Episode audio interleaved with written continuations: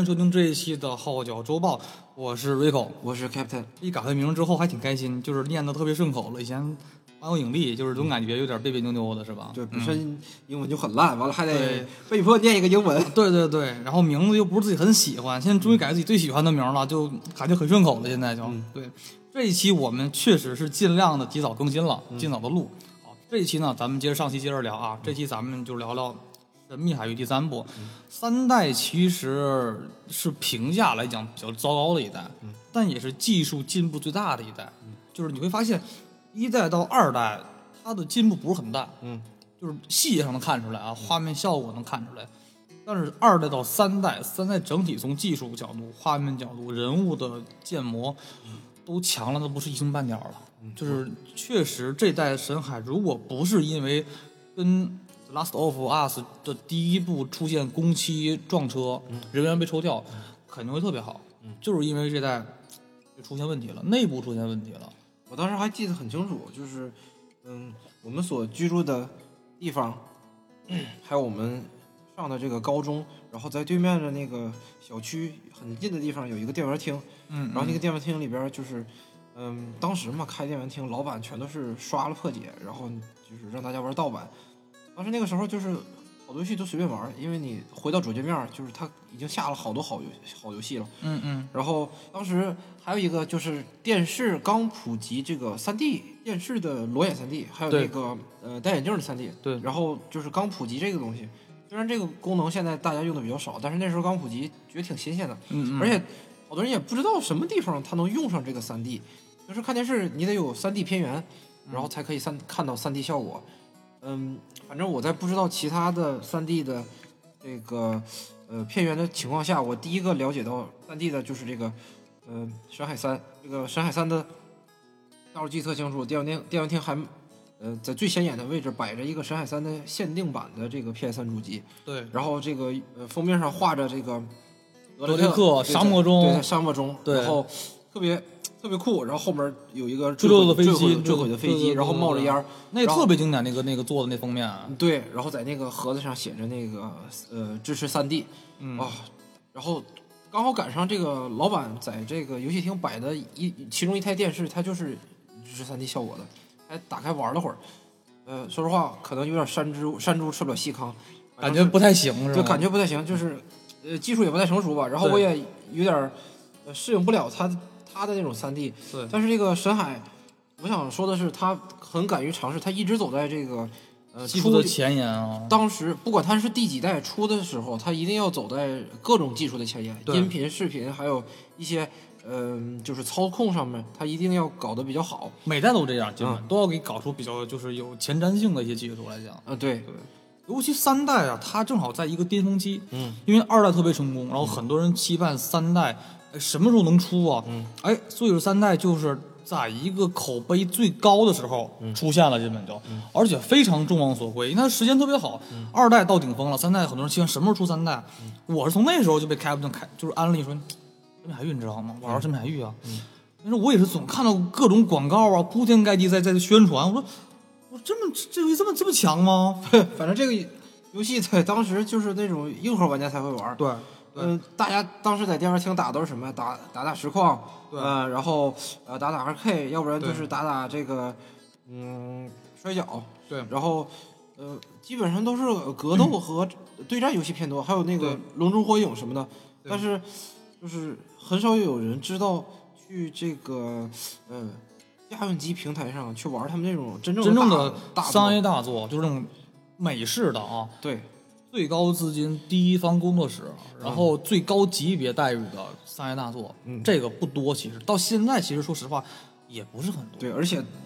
呃，当时说的是独占啊，嗯就是神海现在还在独占，但是不知道能坚持多久，因为战神已经上去了。已经不独占了，已经上 Steam 了，好像。哎呦，我这心情就特别闹心，就我以前跟人说，我说你别总玩 PC，你玩玩 PS 四，玩 PS 五，那独占大作你知道吗？神海，刷新你游戏的认知。嗯，结果没过两年，这话就凉了，这话就上人上 Steam 了，嗯就是为了圈这一钱。这一会儿咱聊啊，这这又太长了，这话就咱聊来聊聊三代啊。三代是一一年上市的啊，登陆在 PS 三平台，嗯销量是六百六十六万。虽然二代、三代都出现在 PS 三上，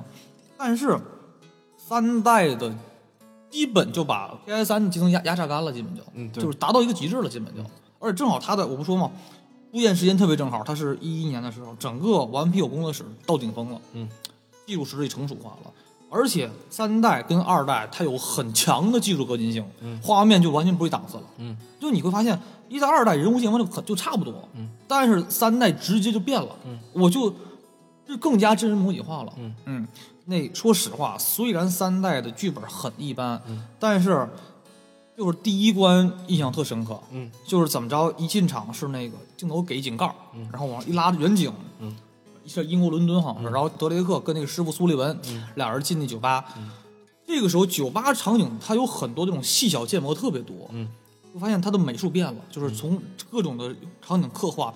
更加复杂了，因为以前你发现一代、二代对城市的刻画特别粗，就是糙嘛，那个时代技术有限，嗯对，但是三代就直接就是各种酒瓶子跟你桌椅板凳弄得特细，嗯，然后人物的建模、服装细节就发现，哎，真的是四十代游戏了，嗯，而且当时就在酒吧里边会有些有有一幕打架剧情嘛，嗯，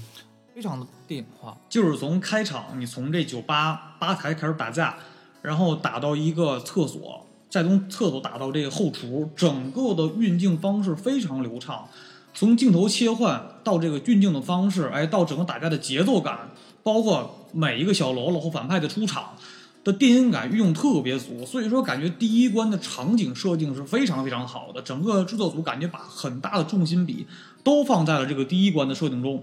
就为了让你体验真正的极致的这种影视化的效果。而且这第一关的关卡中很多动作设计啊，顽皮狗为了让这个玩家感觉到不枯燥啊，不会再单纯的你一拳我一拳这么这么打动作戏，他为了提高整个的演出效果，他将整个动作戏弄得非常的趣味性。有点类似于成龙那种片儿，就是在家具城打架，他利用各种什么板凳啊，然后柜门啊，就攻击去对攻击对方，这样的方法所呈现出的演出效果是非常非常好的。而且这里出现了一个顽皮狗的各系列作品一个沿用至今的技术雏形，这个技术就是主角在战斗中根据场景的变化，但大部分都是室内啊，因为室内的环境是相对复杂的，没那么空旷。在这种环境下，随着环境的转变，主角会改变他的战斗方式，比如说在桌子旁就会用板凳打对方，在吧台就会用酒瓶子打对方，或者拿对方的脑袋往这个柜台上去磕。他会根据这个环境的变化改变战斗方式，这样增加了很大的游戏的演出和娱乐性。而这个方式其实已经开发的算是雏形了，而且在后来应该是二零年的《最后的生还者》的第二部中呢，这个技术得到了更加全面且成熟的呈现。所以说，在这个《神海》第三部的第一关中呢，它有非常多你能看到顽皮狗制作室的它这个想法和野心，包括它未来对技术的开发雏形都能看到。这些很多技术的运用，在整个的顽皮狗后来的作品中都得到了很好的呈现。在《神海三》中只是一个初步的实验效果，所以我们看到在第一关结束之后，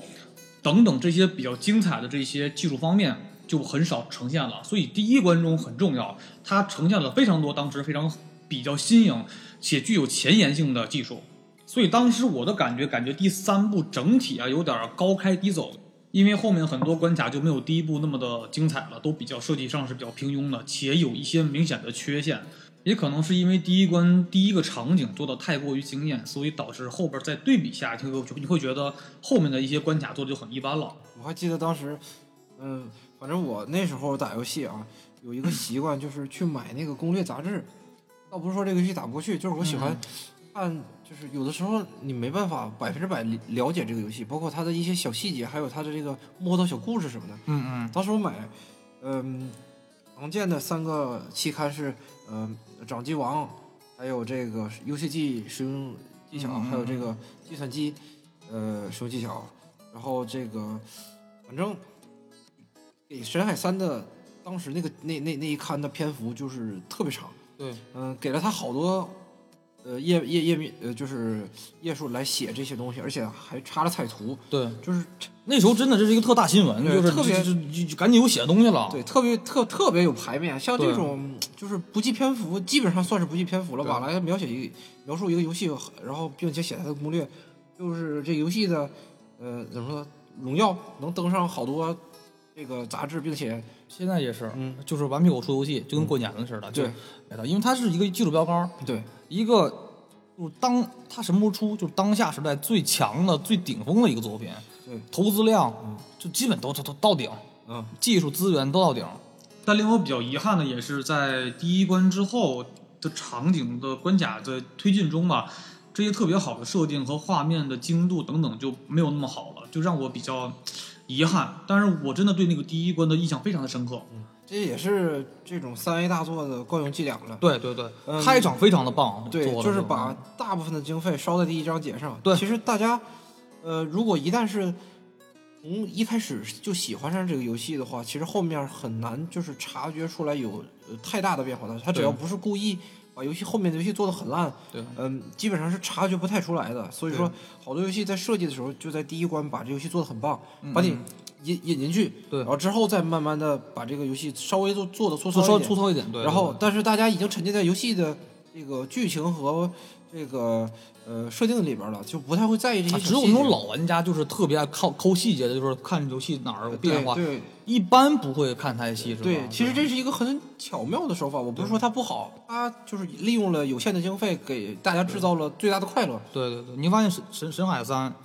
顽皮狗就是想用第一关秀肌肉，咱们总重复这句话嘛，索尼第一方工作室就是很强。对，对，但是越往后就是我要喷了，就是有点放水。嗯，三代其实评分是最差的一代。我们要说几个原因，一是刚才我提过抢工期了，很多核心的人员就被调走了。嗯，它出现了一个就是一个技术上的一个就是失利。嗯，再一个就是本身的剧本啊就有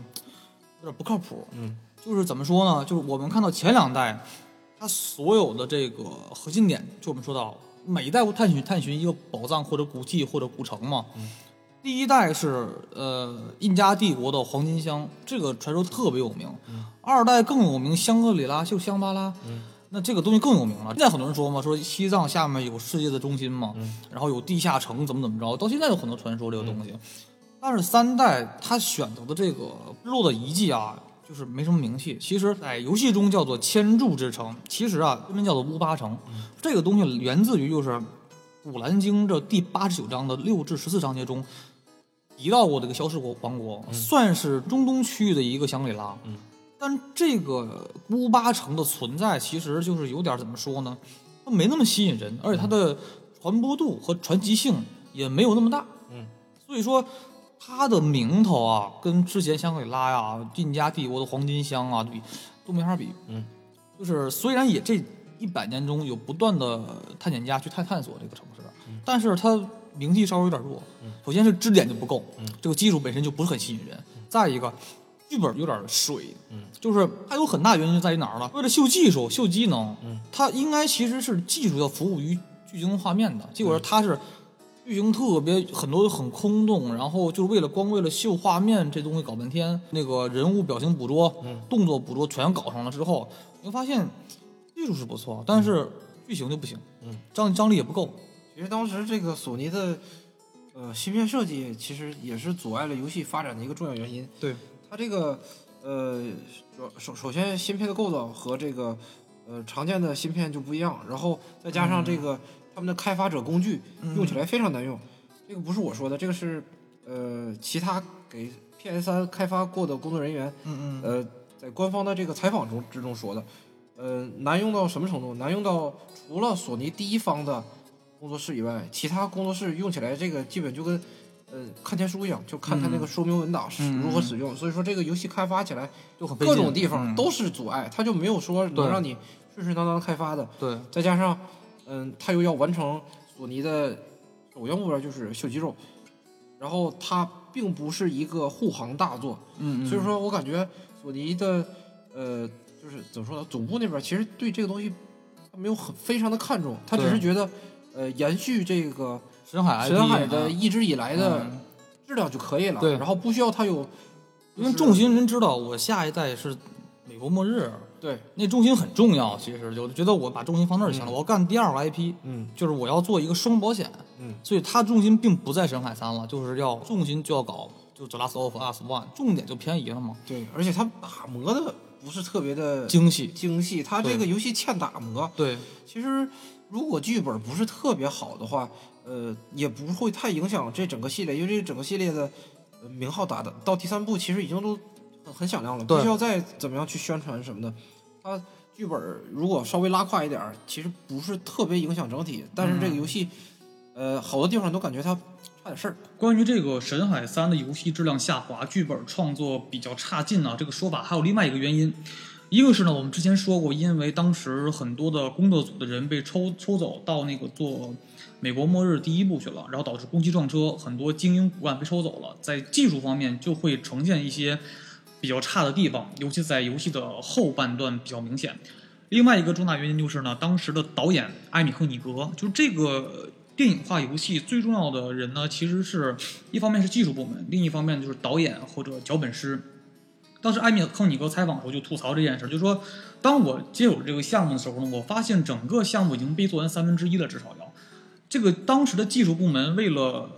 秀肌肉嘛，做了大量的这种 CG，但是导演就很懵啊，因为这种电影化游戏就是需要空白从一张白纸开始做起嘛，然后从剧本开始写剧本，写完剧本做场景，然后开始做美术设计，然后开始做 CG，这样的话整个故事是很圆润且说得通的。但是这个导演进组的时候就已经很晚了，他很多项目都已经被人做完了，但是他这个做完那些项目并不是按照剧本走的，是为了画面走的，所以说。导演很头疼，就是什么呢？他当时艾米赫尼格又是导演又是脚本师，他需要把这些零零碎碎的一些 CG 动画的这个片段攒在一起，尽量把它变成一个能说通的故事，但这个东西非常的勉强，所以就就导致我们看到整个的剧本有很比较多的硬伤和非常转场和转换并不圆滑的地方。对，因为它剧本本身就不是特别好，再加上这么一整，这个把它变成优秀游戏的这个难度就变高了。对，其实他如果让这个一个领导者来进行整个项目的话，他就不会出现这些问题。对其实好多那种大厂和大的 IP 到后面出现问题，都是因为这个呃高层就是资本层，他就是随意控制这个这个公司内部的这些核心领导层人员，然后导致整个系列崩塌。呃，常见的呃比较有名的，比如说洛克人系列，嗯，嗯、还有这个，嗯、其实《生化危机》系列不算崩了吧，但是也我感觉是没有那个味儿了。对好多游戏都是这样，就是随便乱换人，呃，或者是中间乱换人。就是就是核心没变，但是整体的味儿全变了，给。嗯，对，每个导演和监督他对就是他手头的这些工作的，呃，游戏啊，还有电影啊，还有这些东西的，他的这个看法和他的制作手法和他对这些东西的理解是不一样的。你中间、你中间换，或者是一开始，嗯，就没定好这些东西的话，嗯他对后边影响很深。对对，嗯就让一个人做到底就完事儿了，你不要掺那么多乱七八糟的东西。对，本身做个游戏嘛对，它是娱乐，娱乐就是应该怎么好怎么做。但是他这么一搞的话，这个游戏就很难让大家玩开心。，对，尤其《神秘海域》很注重剧情的连贯性，嗯，因为导演脚本是特别重要，这个编剧特别，它是整个的基础。它是一个，它是一个那种就是嗯，不会给你太多选择的那种游戏，就是你跟着剧情往前推进就行了。对，但是剧情一定要圆，要顺滑下来。对，但是你光光给了一堆碎片，然后导演就是懵了，他、他就把这个东西强凑成一个嗯，一个连贯性的东西，但是他凑完之后效果很不好，所以说三代就是非常好的技术水平，然后漏洞百出的二流剧本，嗯，这东西就非常的差，加上本身的题材也不是很吸引人，天纵之城》《乌八城》这东西本来就不是很著名，没多少人知道，中东很多人知道，但是东亚来讲没多少人知道这种东西，就很少。嗯，反正如果不是按照就是怎么说呢，过高的期望要求它的话，它和普通游戏比还是好，还是好很多对，对，但你不能跟第二部第二部比，第二部比第二部太好了，第二部。嗯，其实我感觉这个游戏就是对我的意义啊，其实嗯我个人喜欢这个游戏，其实也不是因为它剧情有多好，嗯。我就是因为就是在那个环境，嗯，就是此时此刻彼时彼刻，就是那种感觉在在游戏厅，然后游戏的氛围，当时好多人就是打游戏嘛，去打游戏游戏厅，游戏厅的氛围特别好，就是对，大家都玩一些怎么说呢比较好的游戏，对。而且那是个黄金时代。嗯对，就是每年就是在游戏机上呃制被制作出来的游戏有特别特别多，但在游戏厅里边大家玩的都是特别棒的游戏，对，然后在那种氛围下，你呃玩神海，就是甚至会有人。就是你不认识的路人过来一起，就是大家一起玩儿，对谜题解不过去了，或者问你怎么着，对怎么这对对种什么游戏啊？他你啊给他安利，对对对，其实更多的是追求一种一种氛围的圈子感。对寻找打击的伙伴那种感觉。，我记得那时候 Captain 把他的那个 PSN 放到我这时候，安利我这个你要玩玩索尼独占的时候，那时候 PS 还是硬破解呢，它上面去去去镶嵌了一个那种硬破解的东西，外置外置装 E 置。三 ODE 的那个、那个那个那个小 USB 头，对然后呃松的要死，稍微一碰，对，然后就还还还虚接，哎，那个时候真的就感觉一打开全都是新的世界，对，如龙，嗯特虽然很虽然很一般，但是题材我特喜欢。这个毕竟以前还是当过大哥的，虽然没当过几天嘛，当时那个土星死的可是够惨的。那你看如龙、战神，然后神海各种独占，就是啊，我都是特棒，我就是觉得，就那个时代就是 PS 三时代，既淳朴又优秀，对，就这种感觉。咱们说回来啊，就是虽然很多人说神海呢，就是爬爬爬、突突突，就是说，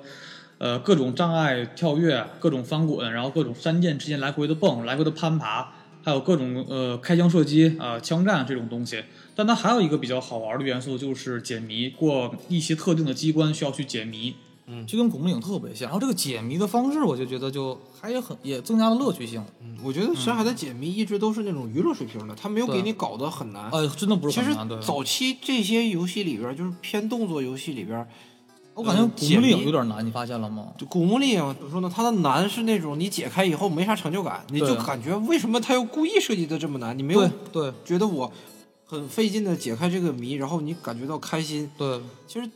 当时的同时代的《生化危机》做的解谜非常棒，对对，它很《生化危机》的解谜其实游就就挺迎合的。尤其二代三代做的都特别棒，那个解谜。对，它得需要你的一定的技巧。你如果刚玩游戏机，嗯，就就一般来说很难操作。它有有时候需要你打一些很精准的目标啊，对或者是去一些呃很不好去的地方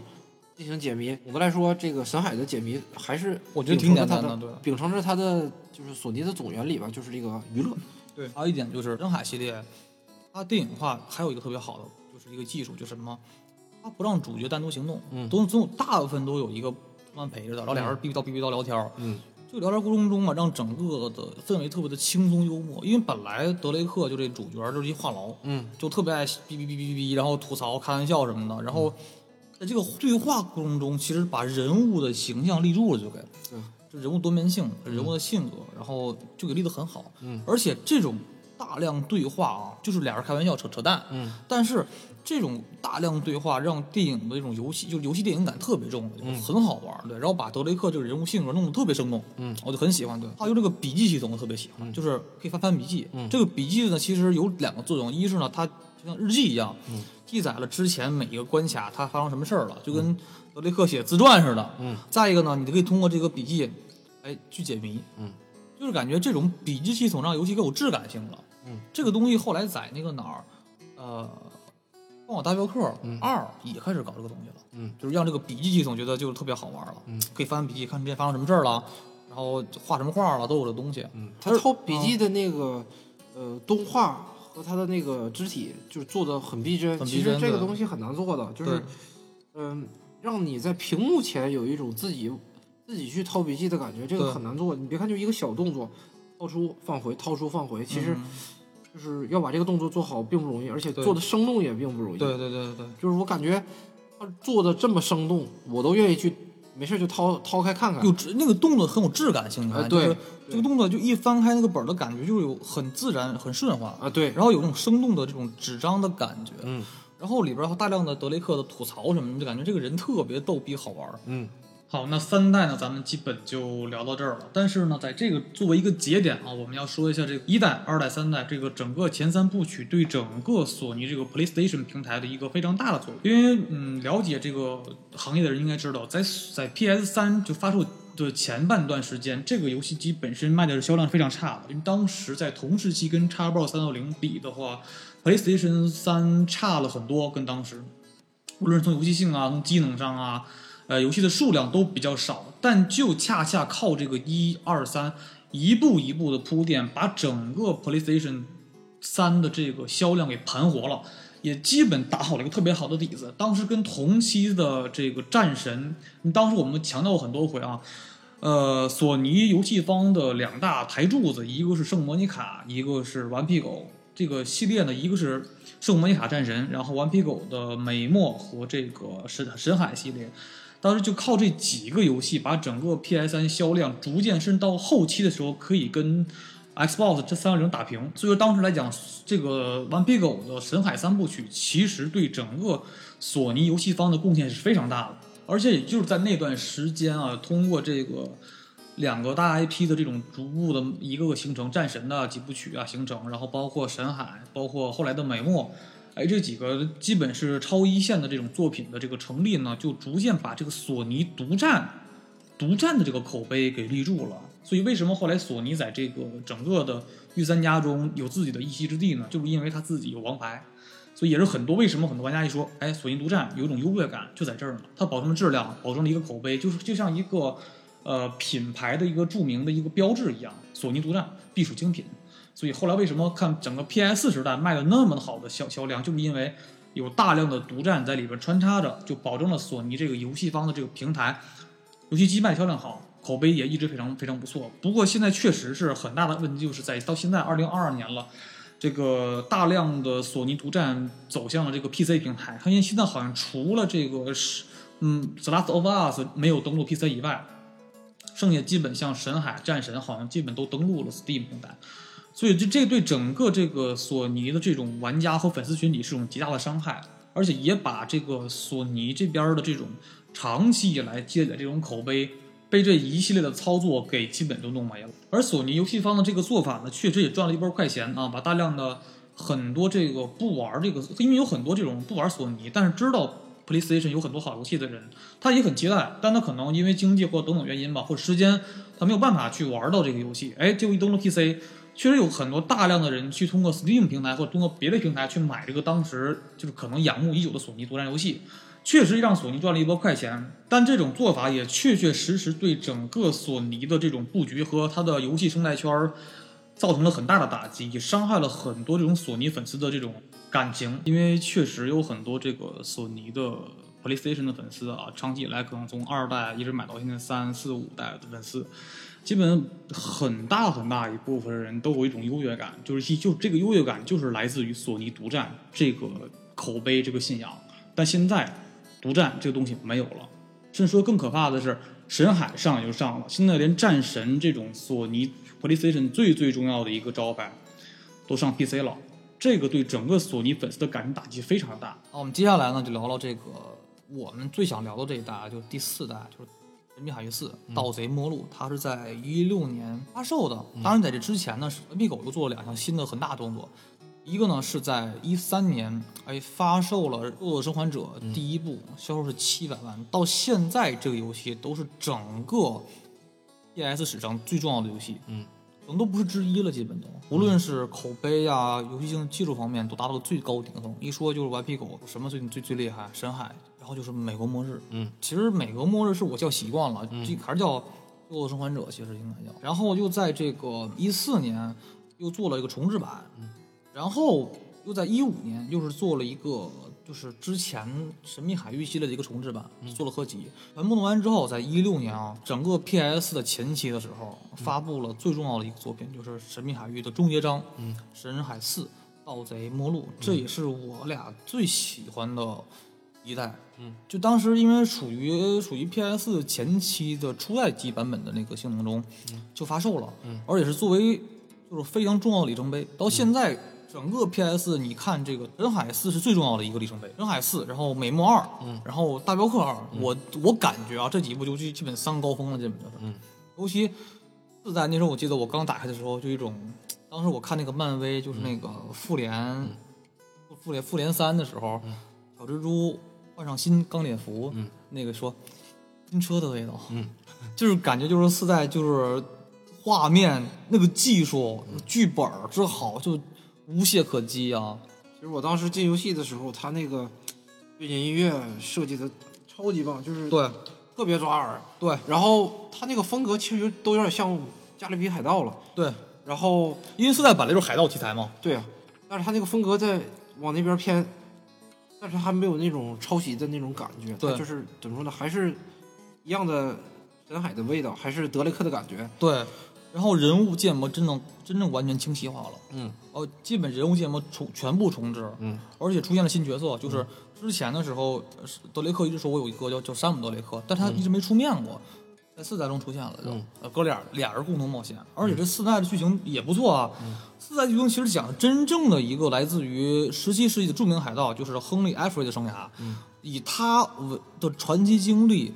因为这个人特别牛逼，这个人那时候是在十七世纪是当时最知名的海盗王，然后那个时候一开始他是一个就是皇家海军，后来成为大副，然后又把自己的就是那个船队给劫持之后，自己就变成就是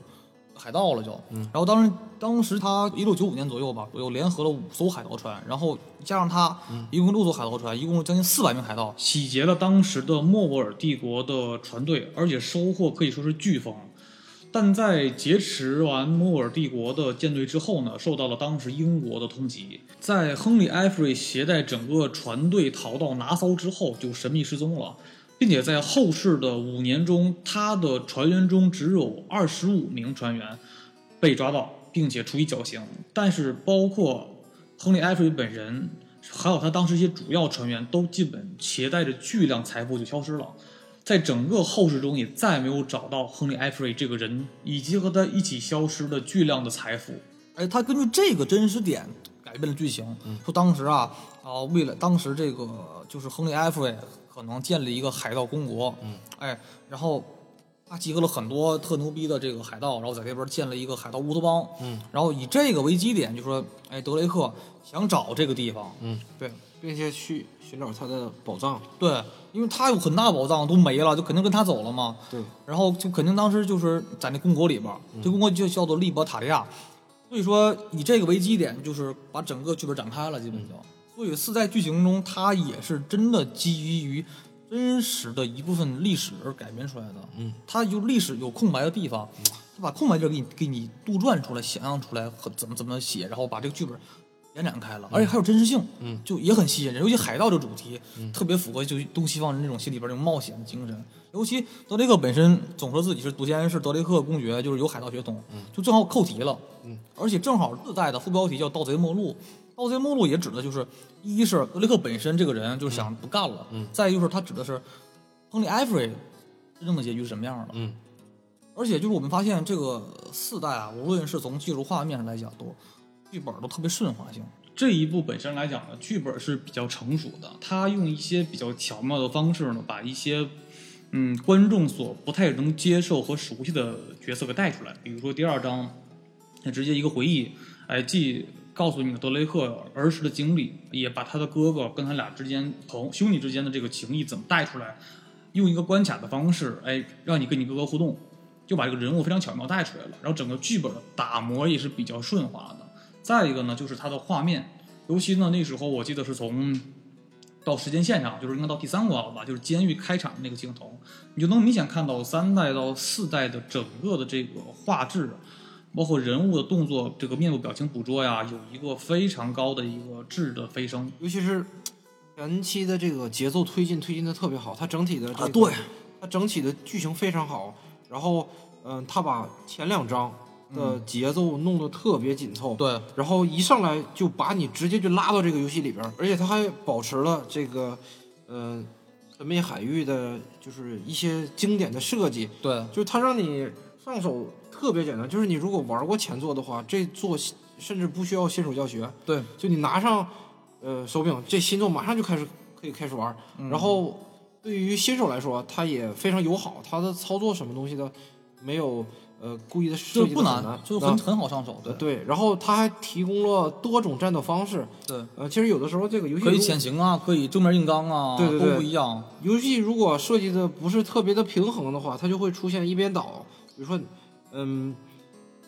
游戏设计者费尽心思，他设计了多种呃战斗模式，然后因为平衡性，他最后有可能大家都去用其中的一种，或者是嗯、再再就是再惨一点，就是大家都去卡 bug 了。对，嗯，这是非常不好的结局。但是神海四他没有让这种事情发生。对，嗯，你可以选择天行，你可以选选择这么一个，他给新手和这种老手都提供了就是呃自己的这种游戏风格。对，尤其我们能看到，就从二代开始的，就是四代的第二章开始啊。嗯第二章我记得是监狱，就是作为开场，然后在德雷克要跟人打架。嗯，他这个就是秀才秀肌肉，就告诉你人物动作捕捉多么的生动化，嗯面部表情细节，然后衣服褶皱纹理、引擎什么样的，就那几个动作啊，非常棒了。嗯然后第二个海岛中去找老老监狱里边的一个线索嘛，嗯哎，这里边就发现人海的元素出现了，嗯刺激的冒险，嗯。就是来回攀墙跳跃，嗯，然后旁边一看美丽的海岸线，嗯，就是那种感觉，就是既美好又刺激，对那种自由的感觉就它的这个出现了就，他的这个节奏拉的实在是太好了，就是太好了，对，太棒了，这个节奏拉的，他从他从一开始的这种快节奏，然后突然把你拉到一个特别慢的节奏里边，，对。你自己慢慢的爬房，对然后也没有背景音乐，听着海浪和这个海鸥的声音，对，然后在屋子里边，哎，很美好是吧？对？乱找啊，然后找着找着发现你发现线索了之后，对。哎，你你就感觉其实不光是德雷克的冒险开始了，也是玩家的冒险开始了。对，我感觉顽皮狗它聪明的地方就是他们没有去乱搞一些新的花样加进去，就这个游戏做到第三部就非常非常成熟了，它不需要再故意的为了体现新鲜感，然后去往里边硬塞一些新东西。对，元素不用增加，但是画面技术上就 OK 了，对，他把他把以前的这些 嗯、大家喜欢的嗯部分给它呃改进改进再改进，给它打磨到头就可以了就。可以了。四代就是这么搞的，很聪明，很明智啊，嗯，对对吧？然后找一个好的剧本，找一个好的剧本因为三代的剧本实在属实太拉胯了。对对对，而这里边我当时特感动的，一是技术咱一会儿说啊，咱说嗯剧情来讲，这里边讲了一个男人的内心，就是我们知道德雷克内心就是个孩子，嗯就他就是就是野鸡逼，但是也特别的就是很讲情义，人也很好很好，就很善良，就跟就跟很淘气的孩子一样。嗯然后他是到四代就已经结婚了嘛，就跟那个伊莲娜·费雪，他俩就在一起了。然后在一起之后，婚后生活就是他就是作为一个打捞员，专门去海底啊，就帮人捞捞东西什么的。嗯但是他觉得这个这个生活就跟以前生活背道而驰了。以前生活就是包点填写，嗯就是特别刺激。然后他他是本身就好冒险，就好这个。他不是说我不是好人，他就觉得我就喜欢冒险这种刺激的感觉。本身就是德雷克兄弟两个，他们就嗯、呃那个没有真正所谓的呃在世的亲人，嗯然后他们的生长环境也导致了他们嗯，都俩孤儿嘛。对，然后生长生长的呃成长的过程中，然后遇到这些事儿也让他们就是特别喜欢冒险。对，呃而且他俩还特别身手特别好，对就是都特别擅长攀爬、跳跃，然后打架都特别强。对，然后这一代呃剧情的引进是从他哥开始，慢慢带大家把呃剧情给拉出来。对他哥招惹了不该招惹的人。对对对，而这个《神海》第四代啊，它的剧本的成功也在这儿呢。就是说，一是呢有较为合理的剧情，二是呢对整个人物内心的刻画描写是比较深刻了。像以前三代德雷克本身的很多东西的描写并不是很足，但在第四代的描写是非常深刻的且生动的。你像德雷克，我刚才说到，他以前是个盗贼啊，经常是冒险，他已经很习惯这种生活方式了。那在婚后的生活中呢，就觉得比较的枯燥且无聊。他还是内心是比较怀念以前那种冒险的时光的，所以我就特别喜欢在这个到第三章嘛，就是他在自己家里边儿，嗯，就是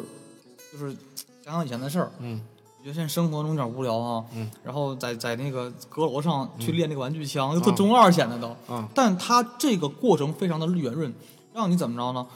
利用打玩具枪的过程，让你体验就是新手教学，嗯怎么使用枪枪击，怎么躲躲躲闪，看似是一个又能表现德雷克本身那个中二性格，又能告诉你这游戏怎么玩了，开始就是教程相当于，嗯，玩完玩完之后，你枪一收，下楼梯，嗯然后就进入剧情了。而且这种教学就特别美式。对其实有的时候玩游戏吧，嗯，就是能多见识一点东西，你感觉就是它除了游戏带给你的快乐，它还有这个未知的事物带给你的快乐。对对对，就是大家好多，嗯、我不知道有没有感觉，就是我我个人的感觉就是，我感觉美国的那个呃好一点的家庭，甚至大户家庭，他们有那个阁楼，嗯，就然后特别的特别特别就很美好的感觉，对对，就是而且是小小小的私密空间的感觉。对美国人会把阁楼里边藏一些自己喜欢的东西，然后不和别人分享，就自己对独享。然后德雷克的阁阁楼阁楼上全都是他的呃各种宝藏各各种宝藏的战利品，而且是跟以前几代都有关系的，啊前几代战利品呐、那些就是手信吧，啊对，就是每一代中标志性的一些道具，嗯。它会出现，然后勾起玩家的记忆。嗯。同时呢，就是练习射击，是让你让你通过玩具枪告诉你以后怎么枪击，怎么跟人对战，嗯。然后让你熟悉这游戏的操作系统，嗯。同时表现这个人的性格，然后展现出美式生活中那种阁楼的感觉。就是新手设计观可以设计成两种，一种是像这个神海这种，嗯，怎么说呢，比较照顾玩家的感受，他不会愿意弄得很僵硬，然后，呃，特意设计了一个小阁楼和小剧情，然后那个里边还最重要就是它的教程不是让你认着脸去学，就让你觉得在体验这个人物性格中去把这个教程给搞完了。嗯这个里面有一个非常成功的因素，让我特别喜欢四代啊，就是这个女女主角这个伊莲娜·费雪做的太好了。嗯，首先来讲，她这个这个第四代真正的这个人物动作表情捕捉做特别好。嗯，就是脸部非常的仿真，所有的肌肉组织啊、毛孔啊，就是她的一一一瞥一笑，嗯，非常真人化。它是利用这个动作捕捉技术加上二 D 的描绘，嗯，让这个表情更加丰富化。嗯，然后，而且他把这个伊莲娜·费雪做的就是既好看又正派，嗯，然后又又不艳俗。哎，我感觉就是没有被美国 LGBT 这个绑架时期的顽皮狗才是满血的顽皮狗。对，呃，你像现在，你看后来那个美、美墨二就就那女性角色就真的有点不行了，就有点就就搞拉胯了，就有点。《地平线二》不也是这个，对是说不上来这些东西，反正怎么说呢？你要是去提，就说这个啊，女主角长得不好看什么的，大家就会有就会有一些人说你是玩的游戏，你又不是玩女主哎角。，当时我看新闻说，伊琳娜·费雪之前就是就是上围比较大，嗯。然后也被女权说，后来给缩小了。嗯。当然这事我倒无所谓，觉得她这个人物做的就是一是这个五官非常的端庄而美丽，嗯，对，然后她的人设特别好，嗯就是她是陪着德雷克成长过来的女人，嗯就是德雷克从第一部就跟他在一在一起冒险，出出很多，后来俩人后俩人结婚，又什么闹闹分手，又和好，又在一起。嗯然后他特别懂德雷克，然后德雷克那时候剧情就是第三章还是第四章，一下楼就俩人说会儿话，就吃点东西，然后说打会儿游戏吧，嗯然后打那古惑狼，这正好更更聪明，致敬了以前顽皮狗的老游戏，就是反复给玩家哎，安利对自己的游戏。对，让你有情怀感，嗯然后再用游戏带入游戏，对，然后最后德雷克肯定玩不过他对他他的女朋友嘛，嗯。就很沮丧，然后说啊，我最近的意思就是我心情不好，就是我生活中变得枯燥了，嗯。我喜欢的生活嗯就是离我越来越远了，然后我不喜欢现在生活状态，我喜欢以前那个冒险的，呃，刺激夺宝的那个那个时候，嗯，哎，结果就是他媳妇就很理解他，媳妇就比较调皮的看他一眼。嗯。就是我理解你的状态，就就给他哄特别好，就是你能看到，其实伊莲娜·菲这个人设为什么好呢？嗯。他就是所有谈过恋爱的人应该知道啊，嗯。他既像德雷克的妻子，嗯。也像他的母亲，就是有很多很有母性，这个母性就是很重要，嗯。就是很多有有媳有媳妇儿的男人都知道，就是其实真到出到一定程度之后，这个女性比较成熟的话，她都会有点母性化，嗯，然后她能包容德雷克，知道德雷克你在想什么，嗯，知道德雷克你要什么，我也知道怎么能劝你，而且会很慈爱且温柔的去照顾德雷克的情绪跟感受。我当时就看这段，我就这狗粮喂的太狠了，就是我就没见过一个游戏的演出啊会这么的生动化，然后把女性角色不不不卖肉，不不不不艳俗，就是正常的给你写一个真正的就是欧美的职业女性，就是她这个女权真女权，就是说你能干事我也能干，嗯，对，你能出去探险打架，我也能，我甚至比你更强，我是你的得力助手。对。你没有我还不行，对。多少次多少次都是我救你命的那种啊，就是说你行我也行，而且我们会能互相照顾对方，而不是说就是就是东亚伪女权就是都老爷们儿干，对吧？对，独立、大方、端庄，对就是强大，对，就是所有的光辉放到伊莲娜·费雪的一个人身上，就是感觉我这嗯。极其的完美，我感觉就就是反正他是能做成为这个呃德国雷德雷克灵魂伴侣的人。对对对，第四代中呢，对这个人物啊，每个主角之间的这个心理刻画是非常好的，我觉得。第一比较真实，第二比较自然，而且极具电影化的处理手法。咱们先说几个比较让我记忆深刻的点啊。第一个点就是德雷克本身内心的自我矛盾，他以前是个盗贼，啊，过惯了这种比较刺激的生活，婚后生活呢就是比较枯燥。他作为一个打捞员，呃，其实没有什么很好的前途。然后对于他来讲，打捞员的工作的这种经历呢，又不是很能满足他冒险的那种心情。他内心是比较枯燥的，但他内心其实也知道，婚后的生活嘛，一定要为了安全为主，不能再去做那些很危险的工作与活动。但这个时候呢，他妻子呢，伊莲娜·费雪也知道他本身内心的一些需求跟渴望，知道自己的老公以前什么样啊，也知道现在对现在生活呢他是不满意的，所以说他是抱着一个比较包容的心态去面对德雷克。德雷克兹我有有矛盾，就是梦想跟现实的距离很远。再一个呢，就是婚后生活如何适应。但这个时候你会发现，就是伊莲娜·费雪整个游戏给她的人设定的非常好。第一就是我们之前讲过，很强大，她就是你能做到的事情我也能做到，我不依附于男人，而且我会成为你的帮手，甚至比你更强一些。而且伊莲娜的整体的性格是那种比较包容，其实知性这个知性其实挺难的啊，因为大部分的角色中我们能看到很多别的游戏都是男强女弱。啊，男女主角是这么个关系，但在这一部中呢，是一个比较，我觉得欧美思想的一个价值观了，就是可以认认为就是女强男弱，比较有女有力来讲，哎，他很理解、包容，且能辅助德雷克的这个生活状态和心理状态，我们就感觉这个夫妻的感情线就写的非常好。德雷克自我的矛盾点，这个立的也非常非常住，立的非常的就是很很很足。我们能看到这个点立的是非常的，哎，就是很真实化，比较有意思，不是那种胡写的，就是人物内心是起承转合，是个比较有支撑性的，不是那种胡乱编的东西。就会发现，哎，顽皮狗做这个剧本啊，非常的有这个经验性，知道这个剧本该怎么写，哪一个点可以放大，哪一个点可以缩小。而且在整个的游戏的过程中呢，这个夫妻是有一条比较曲折的感情线的，也可以称之为起承转合。就是在二人在这个初期啊，在游戏初期呢，就是进行一个比较过了一个比较幸福且平淡的这个呃婚后生活之后呢，这个德雷克哎受到他哥哥的鼓动啊和一些没有办法的事情，哎去跟他哥哥还有苏利文三个人去玛丽亚斯加去寻找这个当年亨利·艾弗瑞的这个宝藏宝藏的线索。但这个时候呢，这个肯定瞒不过这个非常聪明的伊莲娜·费雪，他就顺藤摸瓜，顺着线索，就寻找到了这个这个德雷克一行人。但是呢，伊莲娜·费雪是比较生气的。当时俩俩人一见面，在这个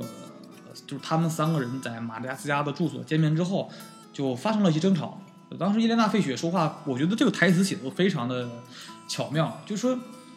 就是他生气的点，就不不是在于说你为什么去冒险。其实伊莲娜·费雪其实知道自己老公什么样的人，她理解，她只是说你婚结婚了，你不应该再去冒这个险。但是你内心的想法，我会理解且给予一定的支持。所以说我不生你气，说你你瞒着我冒险去，而是说我是觉得我们作为就是结婚的这个伴侣了，你不应该欺骗我，应该跟我坦诚相见。什么事情应该告诉我，不应该撒这个谎。所以夫妻二人之间就出现了一些矛盾，但在之后的章节中呢，德雷克就是预想，但这时候呢，哎，伊莲娜·费雪还是通过自己长期的这种追踪能力解救了德雷克。就是德雷克就内心就跟小孩子一样，就是觉得就是很不好意思面对自己妻子，说啊，你来救我了，就是我我很我很不好意思啊，然后我好不好意思面对你，咱俩刚吵完架，然后确实是我不该去撒这个谎，但是他就问为什么你要这么来救我呢？当时这段台词写的我特别感动，就是伊莲娜·费雪只回答了一句话。这句话是这么说，就是无论顺境与逆境。这句话其实啊，懂得背后的这个梗的人，其实应该知道，感觉会很感动。因为这段话是这个在西方的婚礼的典礼中，就是神神父啊，当着神父的面儿，夫妻二人要说的一段话，就是无论顺境与逆逆境，都会陪伴对方到永远。哎，伊莲娜·费雪用这番话呢，就非常的直白的告诉了德雷克他的想法。就作为你的妻子，无论顺境与逆境，我都会陪伴着你。但是我希望我们之间不要有任何的谎言跟和隔阂。这时候让德雷克就更不好意思了，你就会感觉到这段的演出特别的精彩且生动，就能体现出德雷克心中那种怕那种就是比较慌张且很惭愧的样子，像一个就是犯错的小孩一样，就是跟在那个。就是伊莲娜的后边，但后来呢，德雷克其实说的话，我觉得也特别好，就是说，其实呢，我跟你撒这个谎，我自己出来跟我哥哥啊，跟苏利文冒险的原因，其实并不是说我就是多么多么的，就是我其实是想告诉你这个，我我要出去冒险的，只是我很懦弱，我是我真的其实怕失去你，我才跟你撒谎，除此之外，并没有任何的恶意，所以你就能看到顽皮狗公司在。整个把游戏电影化的这种技术手段上特别的成熟化，炉火纯青了，基本就是。哪段台词该怎么写，该怎么去布，写的非常的好，没有一句那种那种就是很很流水账的废话，就他是为了整个电影的氛围感跟那个推进的节奏感，一步一步去写这个台词，所以说你感觉就是通过一些细节、演出方式来讲，哎，这个顽皮狗公司已经把这一个系列的作品做到这个登峰造极的这种程度了，已经。我就非常喜欢整体这个人物的刻画，尤其是对在第四代中啊，对于德雷克自身内心的描写和对整个他俩夫妻二人情感的细节点点滴滴的描写，我都非常的喜欢，觉得这才真正的是啊，不是说你镜头推得多好就是电影化了，不只是这个东西，还是你每个人物的塑造、台词的布局，包括演出方式、剧本的一个构成，哎，怎么做到一个完整的一个闭环的一个讲述方式。这才是一个整个游戏啊，这个电影化游戏的一个成功的点的要素。再结合到第四代的时候，整个顽皮狗公司的技术实力的上升，哎，通过这个人物动作表情捕捉呀、面部表情捕捉呀和这个等等渲染的方式来讲，让整体的这个人物从台词啊到整体的氛围感的铺垫，到这个人物的面部表情的捕捉能力。你就能感觉到这个三点结合在一起之后的演出效果是一加一加一大于三的一个效果。尤其我再重复一遍，我看到当时第三关的那个过程中，整个伊莲娜·费雪跟德雷克俩人的表情那个互动的状态极其的生动，就是连真人来去演这段剧情都不一定有现在当时实时演算的效果要好，要差很多。确实，我会你我很多可能听众会不相信这段，如果你有这个。感兴趣的话，我建议大家去玩一玩这个游戏，然后去看看那那一关的两个人的互动方式那些细节。我觉得他比真人再去演这个东西都要更生动化。这里边的配音演员也非常强。其实好多游戏，嗯，如果像那种台词比较多的游戏，我平时玩的时候，呃，好多游戏给我的感觉就是配音演员在念台词儿，就是他给你特别强烈的那种念台词儿的感觉。对。但是神海里边。他不会有这种，不会让你感觉出来念台词儿，甚至有的时候，就是它的灵性体现在哪儿？你觉得他应该用这种语气说话，嗯嗯，然后他实际上说出来这这句台词儿的时候，他用另外一个去说，然后超乎了你的想象，给了你惊喜。其实有的时候疑问句啊，然后感叹句啊，这种的你心里有数，他要说一个疑问句，他要说一个感叹句，但是但是他说的非常棒，他用另外一种方式。然后用一种你想象不到的方式，就是从配音到面部捕捉，基本都到了完全生动的感觉，对，特别真实化的，就是一个真正大片的感觉。其实他们的本质目的，呃，顽皮狗工作组的本质目的还是要塑造人物形象，而且还有一种舞台剧的感觉。对，就是，嗯，不知道大家大家有没有发现，《山海四》里边，呃，同屏出场的人数一直都不是很多啊。对，嗯，然后一旦进入一个场景里。啊，他就不会再把这个场景弄得很夸张的大，然后，呃，都是小场景。然后，当你打过一些剧情之后，他会帮你用剧情推进到下一个场景里面，一直都每个就是有一个剧情节点的过渡是对每个剧情节点，它都搞得像舞台剧一样。然后舞台剧的特点就是它人物少，好便于塑造人物形象，而且可以稍微夸张一点，比如说呃高兴啊、不高兴啊、歇斯底里啊这种。感情表达可以更夸张一点，对，更加的把细节体现的更完完整化，对。对，而且他自在中啊转场特最多了，从什么这一开始岛屿，然后又到这个到英国吧，嗯，然后又到马达加斯加，又再又到岛屿，就是他有很多转景场景转的特别很自然化，就是类似于电影转场的感觉，嗯，这就很难得，而且技术实力展现特别多，就是我说最重要一关啊，就是马达加斯加那关，就一开场就是苏利文，然后山姆德雷克和。嗯，主角内森·德雷克，这这这这这三个人开吉普车进入这个一片旷野中。嗯，这这一关就是完全就是我感觉啊，是顽皮狗自己想好了，这一关一是秀肌肉，嗯，二是做探索。嗯，咱们说几个点啊，一个是呢，就是这里边我很很这东西，如果玩过的玩家都能应该有这个画面感。一是什么呢？展示泥浆的真实物理引擎。嗯，这里边你要反复下车去抓钩索，去钩索去勾绳子去做牵引。然后呢，这个你肯定会摔倒，因为你要爬坡什么的嘛。身上的泥浆甩上去之后，它显示什么呢？画面中给你感觉是，这个泥浆在你身上会体现出由湿到干，再到你碰到水之后，泥浆自然的滑落。这个极其细节的表现能力，就是顽皮狗在告诉你，看我这，你看我这引擎，你看我这画面能力多强，嗯，就是很多就是玩游戏，我跟你说，就是我很多跟那个一般人说说，你看玩游戏吧，别光傻玩，你看看它游戏技术什么样的，嗯。它技术是什么样的表现能力，从细节上能看出这游戏公司砸多少钱，是专门的独立技术，嗯。这就是我玩游戏爱看的点，就不是光咣咣打，就我就要看这些它的真正背后技术有多什么东西。嗯，还有一个就是什么，就是这里关不是需要你车要爬坡吗？嗯。然后那个泥你上不去，需要拿那个车的牵引绳去铰链挂脚脚链去绞盘脚链去挂前面，嗯。然后把车蹬上去。这过程中就是铰链绞盘就是绳子，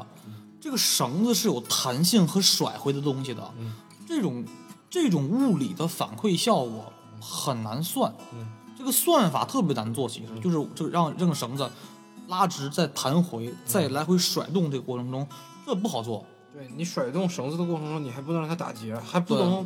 还不能是做的特别简陋，就是你打完结以后，你一扭身儿让它莫名其妙的那个结就打开了对，这样还不可以。就它的物理引擎要跟现实中的绳子的物理效果是要一样的，这个算法很难整，因为弄一弄不好就容易绳打结了，相当于就跟那头发以前那个海飞丝效果，就是对古墓丽影都做这个效果嘛，当时后来做的还不错，嗯就是头发能每一根能有那个动动态的效果，嗯这很难做出来。沈海四就告诉你看。看这泥浆效果了吗？看我这个衣服上那个湿透再干的效果了吗？你看到绳子这个引擎的设计算法算法了吗？有多强？然后还有什么？就是这一关比较沙盒化了，就是一个开阔场景。对因为深海以前都没有开阔场景，就是一条线打到底。他要试试在这个大范围的这种技术中，我能不能做到一些探索性的东西。嗯其实也是在、怎么说呢，追求这个当代游戏机的极限吧。因为这个，呃，深海四毕竟是早期出在这个 PS 上面嘛，嗯然后，嗯、也没有现在 PS 五的这种，嗯、比如说快速存储技技术，嗯嗯，就是它会有一些呃高级的呃解压，然后呃呃增加游戏的读取速度，还有这个嗯。固态硬盘，当时都什么都没有，他们就是想试试，在当时有限的硬件技术下，到底能把这个游戏做到什么样的极限？嗯嗯。嗯、当然这个游戏现在 PS 五也能玩，因为 PS 五兼容 PS 游戏嘛，嗯。呃，就是这个读取游戏速度肯定是很快的，但是但是在当时那个环境下，嗯，他们这种勇于尝试的精神，其实那一关给你一个特别强烈的感觉，他就是制作组就是想做一个特别大的关，因为你前面你都玩不到很大的关。就是他前三代都没有这么大的场景，都是这种窄路，你看着很大，其实就是那一条路。嗯，对，这就是来回这个中有点沙盒性质了啊。嗯他也是在做个铺垫，为什么什么铺垫呢？就是两个技术，我们能看到的第一个什么呢？嗯绳子的反馈这个物理效果，嗯在后来这个就是刚就是没两年嘛，就是这个《美国末日二》（Last of Us） 这个 Part Two，就是它的这个有展现，里边也有一关，就是那个好像是艾丽吧，她用绳子来回去去甩那个、嗯那个东西，就这一关就把之前技术拿到这儿来了，就是更加更加成熟化了，就是我这个怎么怎么搞。嗯。再一个就是呢，也是《美国末日二》，就是有大概是主张了，这就进入正章之后，就大概那谁大叔死了，嗯然后你正式开始进入复仇之旅的时候，进入那个亚特兰大好像是，就是一个又是一个半沙盒系统了。就是我感觉神海这一关第四部这一关就是在给下一步这个做做铺垫，就是我先尝试这个技术能不能做到好，嗯看看市场什么反馈，然后我再放到下一步中我去搞这个东西。嗯一六年的神海四，它就为四年之后二零年出这个《美国末日二》做好了铺垫了，很多技术就要提前去实验这个东西。嗯，还有一点很重要，就是他摒弃了这个三代的一些臭毛病，就是呢什么呢？为了展现技术，去硬设计一个特别特别特别虚的、不靠谱的一个关卡设计。嗯尤其你看，咱们看三代中最最有最烦的一步就是哪儿呢？海盗湾那一关，爬那个废船顶，就那感觉现实中不会有那样的废船顶，就那船高上百丈，去爬那个截横截面去，就感觉就是硬就是硬为了设计而设计这个关关卡，就很无聊、很粗糙设计的。后后来很多人骂说三代中这个海盗湾这个做的是太次了就，但是四代就不这样，就是我尽量在真实的基础上我去做这个游戏，不去为了秀肌肉而去硬搞这个东西了，基本就。对对，所以我们看到在整个这个每一关中，其实深海都做了，深海四都做了很多的尝试跟跟他的想法。咱接着聊剧情吧，就是说实话，中间咱们就不剧透了啊。就是我特别喜欢这代的结尾，特别棒。就是第一是这个游戏中真正的矛盾点，一是为为了他哥哥去冒险去找这个找这个宝藏，二呢是。本身主角有一个就是自我矛盾，就是很就有就所有的文化作品都有和就是人与人的矛盾，人与环境的矛盾，人与自我的矛盾，而这里边最大就是人与自我的矛盾。就是德雷克觉得我不想像以前，婚后生活很无聊，他想换种生活方式，就是我还想像以前那么的过那种很刺激的生活的日子，非常冒险性，非常都非常爽那种日子。但是最后这个要有一个结果，怎么办？就是通过这一次探险得到宝藏。他妻子把他以前服务于的那家呃打捞公司给买下来了，嗯，然后就说那以后咱俩两口子一起干这个行业，我陪着你，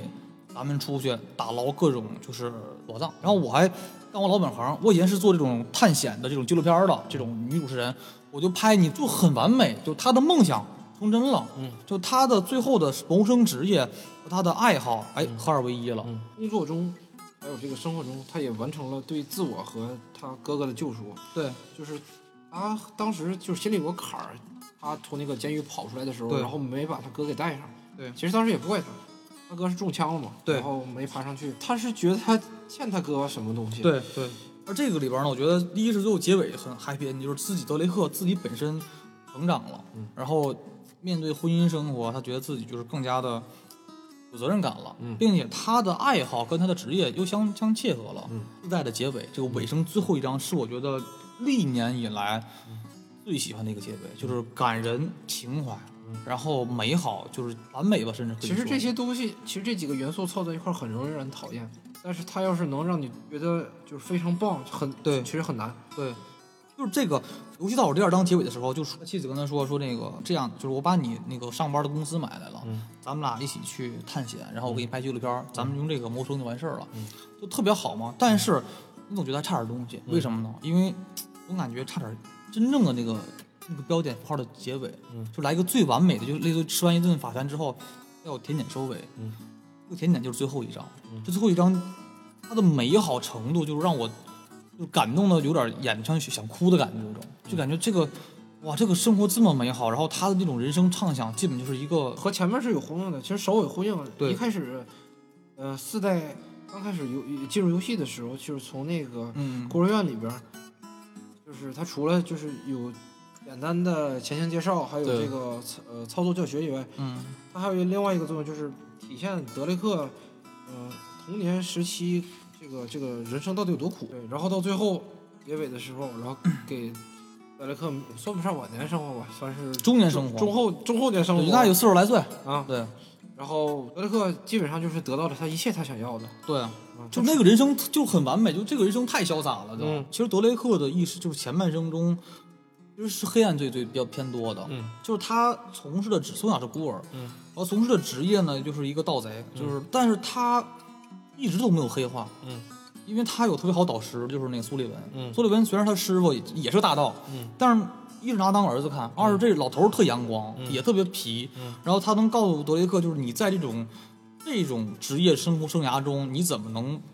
保持你的本心不会变，嗯，还有一颗善心，嗯啊，依然勇敢，而且较为阳光，不会那么就是特别阴郁那个那个状态，是吧？这个还就很好，嗯，而且我觉得这个老爷子。设计的这个人物形象特别酷，特别酷，对，就是他并没有走这个，嗯，怎么说呢，主主流的那种审美，就是又要瘦啊，又要酷，又要帅，又要怎么样怎么样的，其实也很帅很瘦了，也是感觉，嗯，他是有气质，有气质，嗯，就很潇洒，他他有他有大肚子，然后也会，呃，像个。就是就是那种那种那种奇怪的死宅一样，穿什么夏威夷衫啊，对，穿穿这个，对对对，他他他就喜欢穿这些。比较奇怪的东西，但是他很酷，我感觉他特别酷。这个人物设计的，他叼着大雪茄，然后去参加一些什么拍卖会啊，然后，嗯，他，我觉得他酷不是说他就是在金钱方面怎么样，他，我觉得他酷是在于他从来没服过老，他一直在接受这个世界上任何他没见过的新鲜事物。对。对因为他本身也是盗贼嘛，对，他年轻时候跟德雷克一样，对，演那个主。因为你看到三代中也有回忆，嗯，就德雷克在青年之后，就少年时期，他去偷那个德雷克他认为祖先那个祖先的一些一个东西，好像项链好像是，然后就被就就跟那个苏利文相遇了嘛，聊一聊这个我特别喜欢的这个结尾啊。这结尾其实可我会用文字写了很多，就是用在稿子上，就是这个结尾就是我一定要文字去给你详细描述一下子。嗯，结尾真正的这个结尾的最后一章的第一个镜头呢、是古惑狼，嗯就是第四章和第三章，就是他两口子年轻时候玩那古惑狼，嗯镜头一拉出来，发现玩古惑狼的人并不是德雷克，而是一个戴眼镜小姑娘，嗯然后在床上，家里很乱，是那种波西米亚风格的。嗯这女孩把游戏机一落撂下来，嗯就要找这个他爸妈，嗯就知道啊，这大概好像其实他俩是他俩的女儿。嗯他其实的名字叫做这个叫做凯西德雷克，嗯他是这个德雷克跟他妻子这个呃伊莲娜费雪生的生的女儿。嗯然后他在找的过程中，他家挺大嗯的，属于那种那种类似于独宅独独宅别墅那种状态的。嗯然后就能逛那个屋子里边，那屋子里边就非常的好，因为那个屋子里边我很很喜欢德雷克家的装修风格，它是那种波西米亚风格，嗯就非常的绚丽，而且而且特别的充满那种野性的感觉，嗯就凌乱却又不失温馨。然后他父母就爱到处旅游，有很多这种呃各个地的那种信物啊、首饰啊什么的雕像摆在，就很有异域风情的一个家庭，你知道吗？嗯然后你就他边走边吐槽说：“你看我们家那那个洗衣桶永远装满了脏衣。”嗯，因为这个东西又是个呼应，因为在第四章中。他之前的那个家里边，就是德雷克年轻时候那个家里边，嗯就景特别乱，就是这种吐槽，就是前后呼应的吐槽，特别的有趣味性，就是也是情怀致敬。嗯就是你看我爸妈年轻时候就这样，现在老还还还这个样子然后边走边看他父母屋里边，然后哎走到一个地儿，嗯一个相册一打开，这个就很巧妙了啊。中间这十几年怎么着谁也不知道，嗯但是相册告诉你了一切。嗯一开一打开第一页，德雷克跟伊这个跟伊莲娜费雪的结婚照、嗯。婚纱照、婚礼照片嗯。然后再第二张就是就是伊莲娜费雪就是怀孕了，嗯啊、就是孕照，然后再翻就是她出生了，嗯。就是凯西德雷克出生了，嗯。然后再翻一页就是她大一点了，然后也出去外国旅游，然后跟她的那个就是相当于伯伯吧，就是山姆德雷克，嗯。甚至是那个所谓的爷爷，就是苏利文在一起玩儿，嗯。就发现啊，这几年原来是这么的美好，就是就是很美满的一个过程，嗯。就是他俩结婚，然后生子，然后女儿长大，嗯。然后这一步过程告诉你这些年发生什么事儿了，把这空白给填补了，嗯。然后他就在屋里逛逛，然后看看这个样子，看看家里一些东西。顽皮狗物品建模特别丰富，这个两点就在这个家里边体现出来。家里边特别乱，因为有上千个小建模都得一点点做出来。而且整个德雷克啊，这个从第三章他一开始的那个家和到末尾尾声那个家，很多人都非常喜欢，不止我一个人，很多人都大量写帖子分析在他家装装修风格呀、布局啊，而且很重要的是，这里面在整个这两个家里面，没有任何一个摆件是废件，就是从照片墙上的照片，包括桌上摆的一些陶瓷首饰，或者一些雕塑等等等等，它里面都包含大量的元素，它呼应了整个游戏四代以来的各种事件的发展，还有照片等等等等。如果是老玩家，你细看这些建模的小物品的话，百分之八十都有它的故事。所以说，他的家里边又好看又温馨，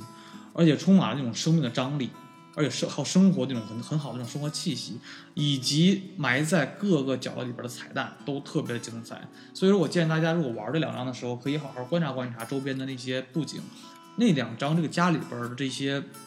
呃陈列什么的，顽皮狗是下了很大的心血的。这里我们也能看到，为什么在这个《神海四》出之前，呃，顽皮狗要做一个三部曲的，就是一二三的高清重制版，它就是希望这个所有的玩家啊，可能没接触过以前那三部的玩家能重新玩一遍，因为这样，因为四代中埋了大量的致敬以前的那些梗和彩蛋。呃，包括对话，包括很多的情景要素，还有主要是这两个家里边的布景，有大量致敬这个前三代的这些要素。所以说，顽皮狗就希望玩家能哎一气呵成的把四部曲全部玩下来，所以就赶在《神之海四》之出之前，把这个三代做了一个高清重制的合集。所以说我建议大家玩的时候呢，也可以从头玩，从一再玩到四，这样更有一些的。不一样的体会，就像你看复联一样，如果你没有看过之前那几十部的英雄单传，你冷不丁一看一个复联，就是那种感觉不会太满分。如果你把之前东西都捋一遍，你再看复联的话，那些中间那些致敬啊、那些彩蛋、那些梗啊，你都会明白怎么回事儿。所以说我建议大家，哎，从一到四就是按照顺序打一遍，这样的给你的感觉会感觉更加有趣一些。好，我们接着聊这个《神海四》尾声的这个剧情啊。随着这个凯西德雷克呢，这个在屋里，哎，找父母都找不着，然后他这个就下楼了，然后一推开房门，映入眼帘的就是一片湛蓝的大海。这个画面给人当时的运镜的感觉非常的美好和震撼。原来德雷克在中年之后，他搬到了一个海边，作为自己的一个长期的居所。整体的画面给你那个氛围感非常的棒啊，那个海边的感觉就是清澈的大海，然后天空的感觉、沙滩的感觉特别美好。然后海边停着一辆那个码头上啊，停着一辆他们家一直一直用的那个就是那个帆船。上面还放了一些他父母长期用的这个潜水装备，包括往船上运的一些食物啊等等这些东西。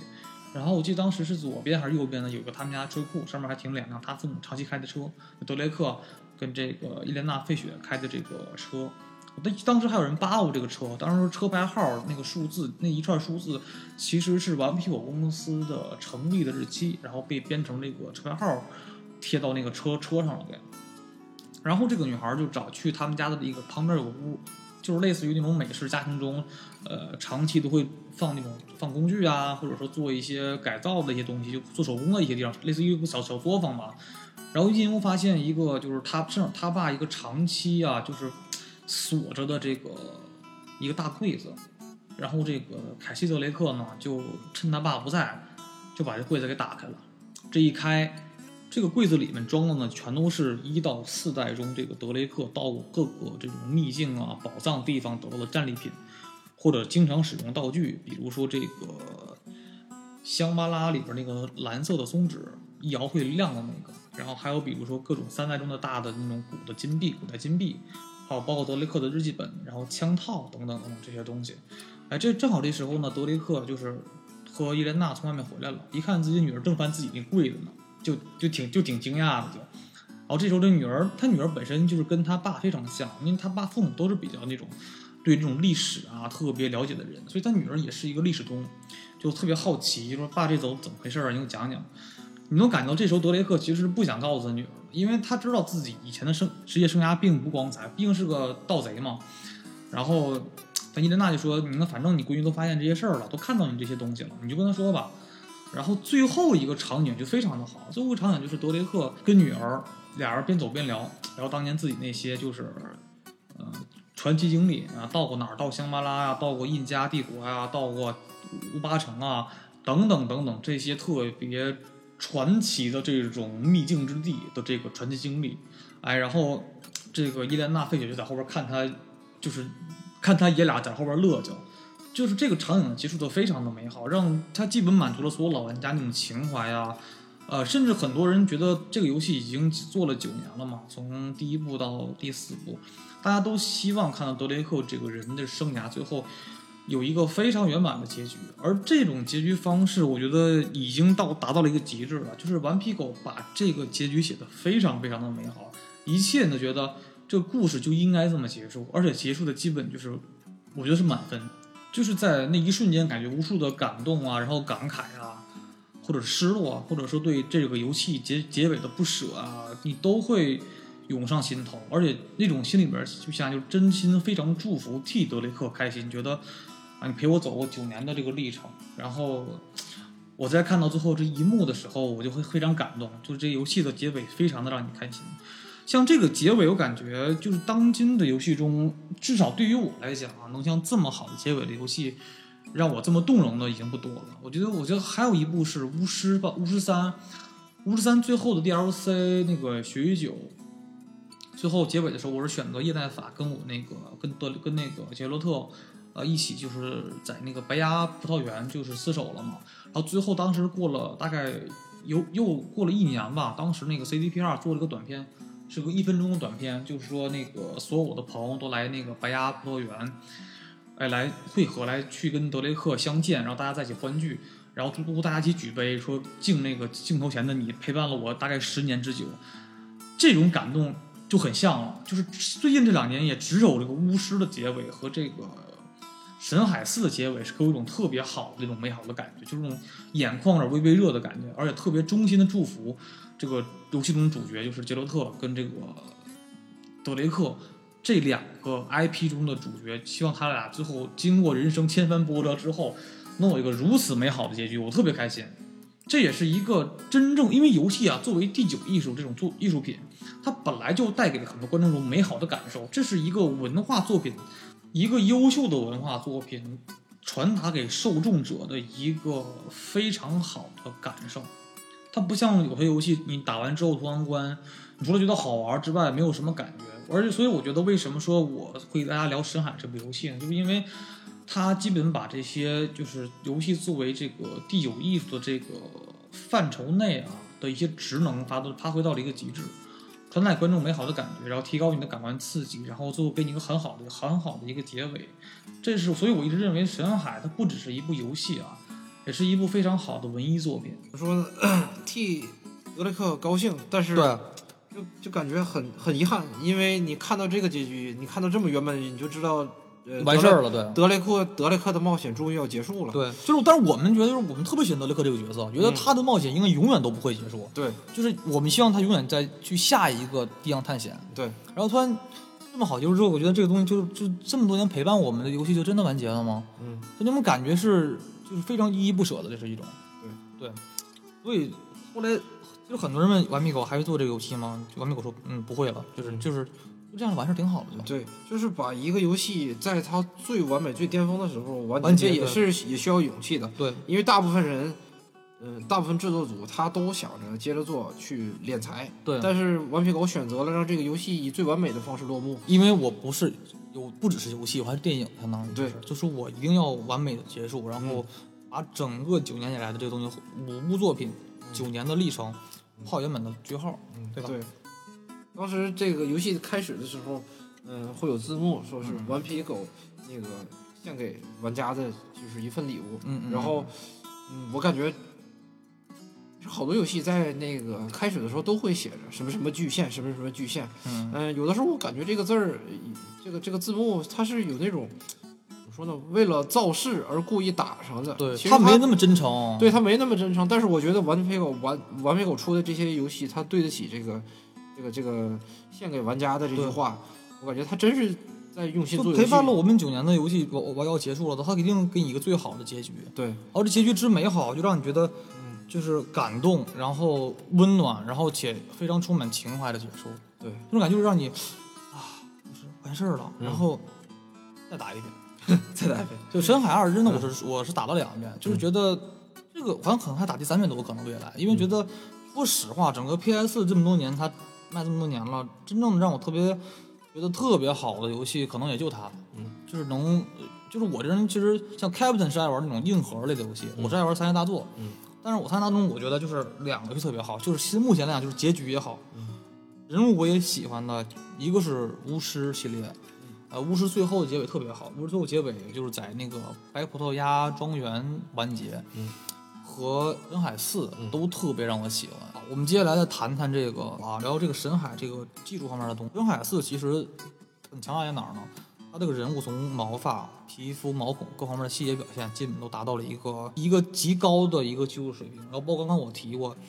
深海四的整体的这个就是物品的建模丰富度基本是最高了，已经是超过自带的之前的就很多倍了，都已经。嗯，对，包括刚才我提到过这些这个物理反馈技术啊，包括泥浆啊、雨水啊这些表现。我再说一个点，也是非常细节的点，就是比如说战斗过程中，你你去跟这个对方在枪战的过程中，你会藏掩体后边，掩体如果是沙袋的话，被打漏。然后被多次打漏、多次枪击之后，这沙袋慢慢沙袋会漏光，嗯，沙袋就不能用了，就不会再作为你的掩体为你使用了。还有比如说什么上车啊，位置不一样，方法就会不一样。然后身上甩泥浆之后的人体自然反应，周边有蚊虫的时候人体自然反应，啊，等等等等。还有比如说你用手电筒照对方的时候，对方的脸部表情是会有变化的，是会像正常人一样出现那种表情，就是躲避光源的表情。就所有的这种物理引擎都非常真实化，这种铺天盖地的细节在游戏中特别特别多。其实你要细细观察的话，这些顽皮狗在这个游戏中的细节中做的这些设置啊，都非常的多，所以我现在感觉，其实现在以顽皮狗的所持有的技术专利来讲的话呢，可能要要超过圣莫尼卡，现在可能已经跟 R 星差不多。现在你能看到，不只是深，因为深海四已经是几年前的老产物了。你包括现在重新你看这个前两年出的这个最后的《生还者二》里边，你会发现更多大量的惊令人炸舌的技术，特别特别呃，顽皮狗它呃，强就是强在这个游戏稳定性上嘛，然后对，嗯，它不会做出太烂的东西，它八成能做出来好东西。但是其实，其实战神自从变成月间视角了以后，我对这个游戏的发展怎么说表示要看表示担忧，非常嗯担忧。作为就是从一开始玩战神的一个老玩家，我非常不希望战神因为转型而搞毁。好多游戏就都是因为转型而搞毁。对，就是不转吧，然后到了时代的节节骨眼上，你不转就会被淘汰。但你转了的话，嗯，因为好多呃制作人员还有这个监督全都是以前的那个呃老员工，老员工看问题的视角不一定够新潮，嗯所以说他用老视角做新事儿，很容易就怎么说呢，就是嗯、呃四不像那种感觉。，对，嗯、我不希望就是战神出现这种问题。对但是好在四代做的是比较成功的，嗯，对吧？这个东西还是比较比较欣慰，它没有就做毁就已经不错了。但是圣梅卡的产量真的很低，嗯呃，战神其实从四到五现在都多少年？五代到现在还没有出，说今年出，那不跳炮就万岁了都已经。嗯，今年下半年产量真的差，今年下半年十月份左右，它要能出的话，就已经我感觉就已经是挺快的，而且，对，嗯，怎么说呢？现在游戏制作公司还有一个不好的习惯，就是，呃，动不动就跳票，就是它这个首发的这个日期定起来，就是怎么说呢？它就不太，说话要算数嘛，总对不太准不太准不太不太准。嗯当然，我们在节目的尾声啊，我们也要说一句比较客观的话，就是整个神海系列的评价是这样子。就神海四中呢，有呃，其实我们看到顽皮狗是比较保守的，甚至是比较胆小的。他呢，在第四部中呢，只是把自己以前那些所擅长的领域加强了而已，但是在整个游戏中的没有任，基本上没有任何开创性的玩法。他只是以前有什么技术就增强什么技术，但是游戏性方面真的就一般。比如说啊，他在第四部中也想做一些改变，比如增加了潜行模式击杀，但对但敌对的这个 AI 啊实在太低了，所以导致潜行的玩法过于简单，没有任何挑战性。再一个，他所谓的在这个马达加斯加那一章的这个沙盒式玩法，你会觉得其实它这并不是一个成熟的玩法，因为它只是但因为它有车在，你会发现那一关中，如果你不开车，你哪儿你都跑不了，其实都必须依靠车才能把整个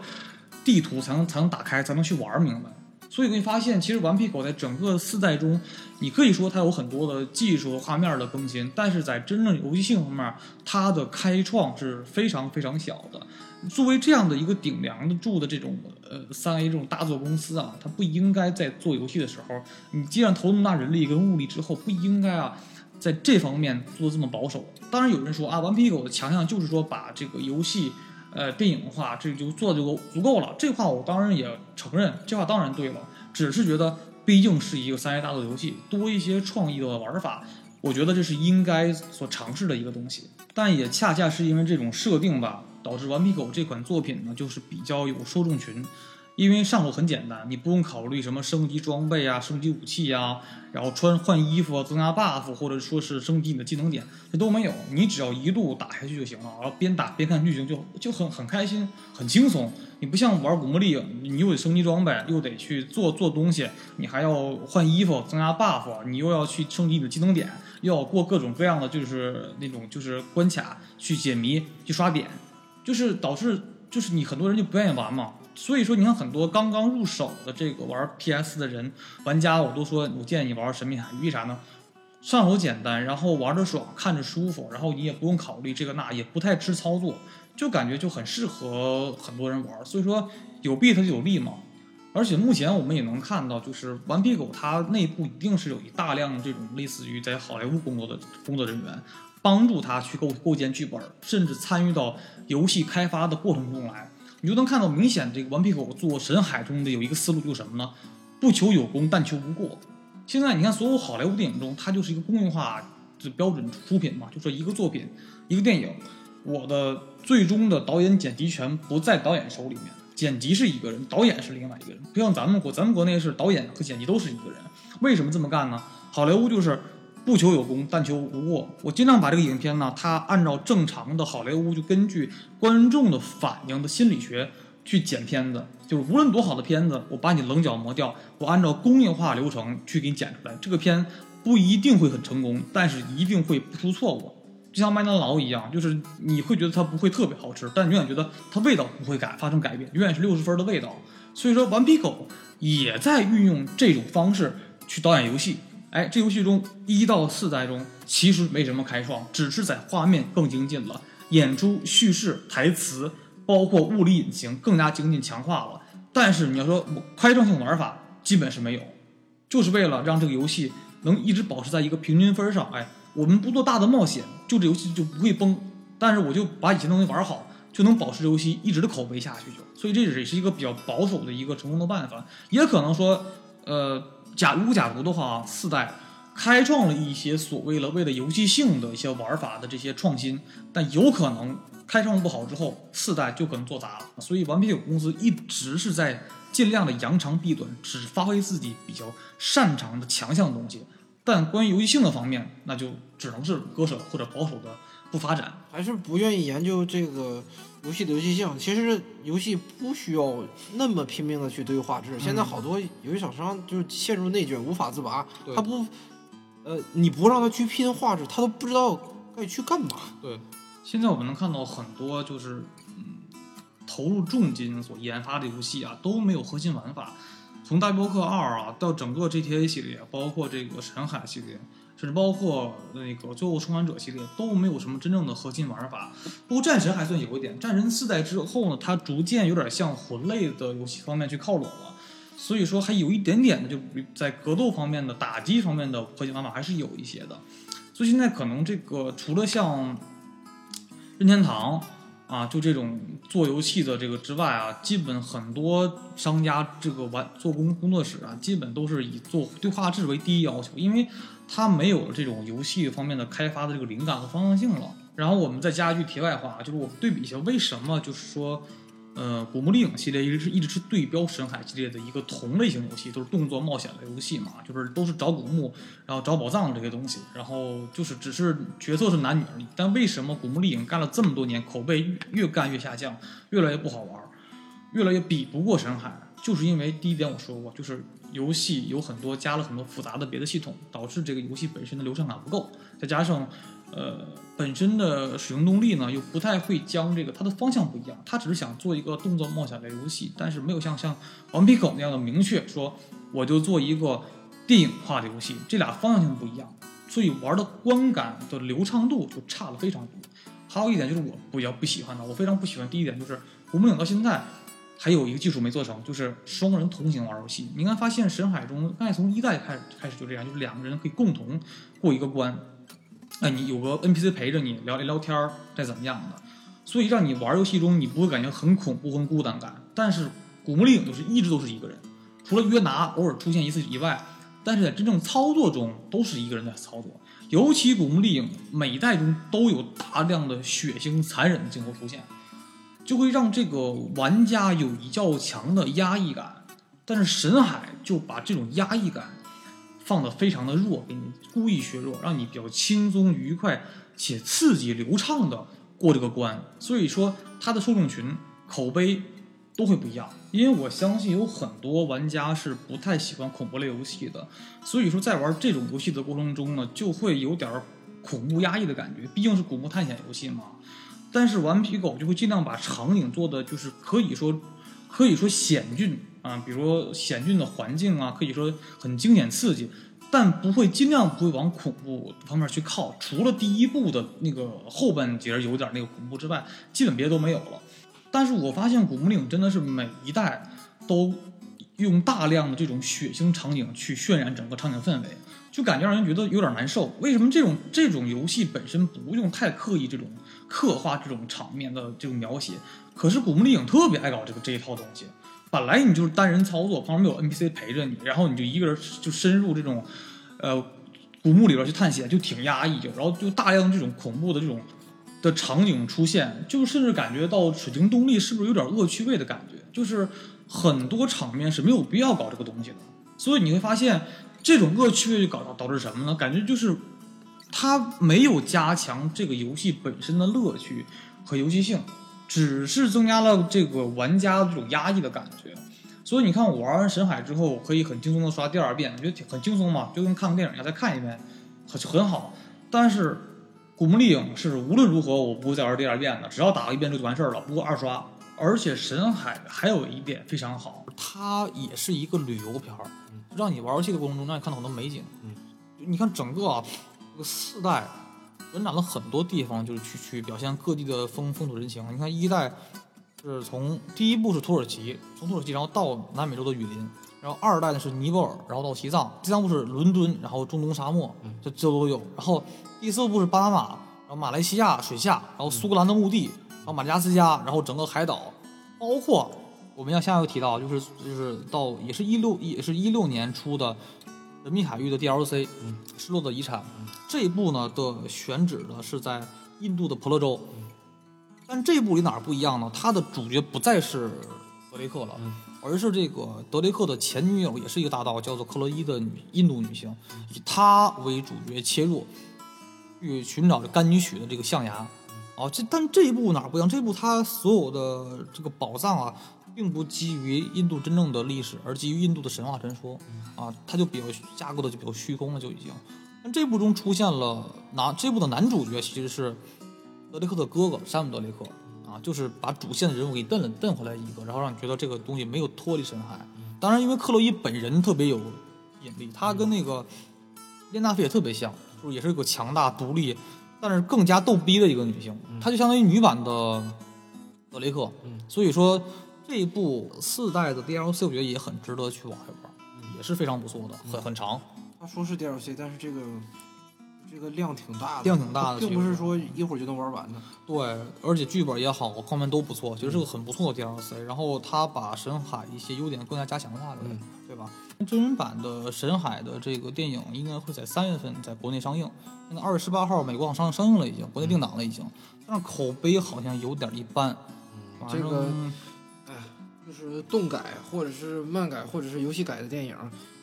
其实我现在已经完全不期不期待了。嗯，因为首先来说就是这个选角就很难，就是先不说演技，对，选角就很难，然后再加上，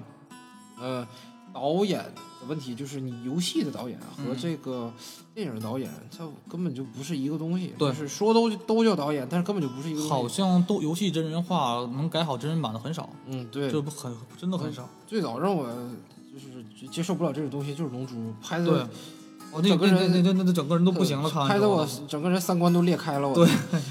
整个人都三观都裂开了，对，就是这样的。但是。我还是比较拭目以待，觉得就希望能拍好。嗯啊，毕竟感觉荷兰荷兰弟让荷兰德去演这个角色，应该长得还算像，而且他这个嘴贫的样跟德雷克还有点像的。嗯，我不求他有多完美，他只要别太拉胯就行，别太拉胯就行。对，确实这个，毕竟蜘蛛侠演的不错，那他演漫改的东西我不会太差，A C G 的东西他都玩的应该不会太差，应该。对，这波主要。成败，我觉得还是在导演和编剧上。对，就看怎么能致敬致敬这个 IP 吧。嗯，但说实话，我觉得真人版的意义不大，因为它本身就是个电影化的游戏。嗯，就你把那些战斗场面拿去之后，它本身就是个电影了。嗯，然后你再拍成电影的话，就有点没有意义，有点重复性了，只是变得更真人、更真人一些了。就对，就是怎么说呢？我感觉就是呃，动改、漫改还有小说改的电影。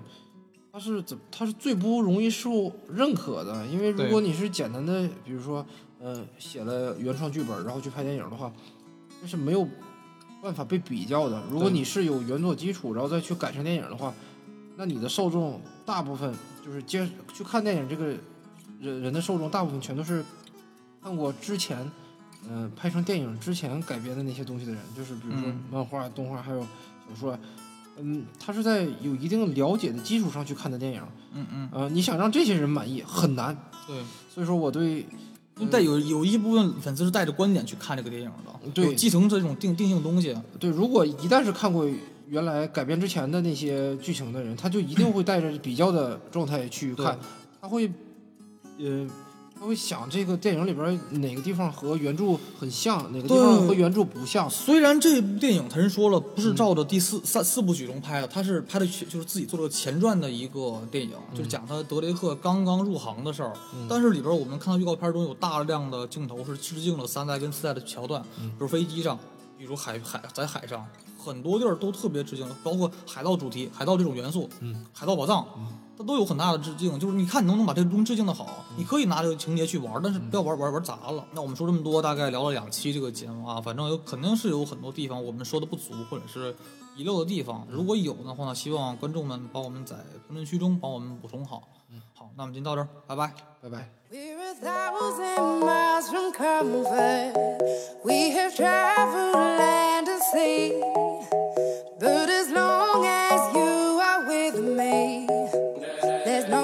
place I'd rather be. I created a monster, cause nobody wants to see Marshall no more. They want shady, I'm chopped liver. Well, if you want shady, this is what I'll give you. A little bit of weed mixed with some hard liquor, some vodka that'll jumpstart my heart quicker than a shock when I get shocked at the hospital by the doctor when I'm not cooperating. When I'm rocking the table while he's operating. With every step we take, Kyoto to the bay, strolling so casually. We're different and the same.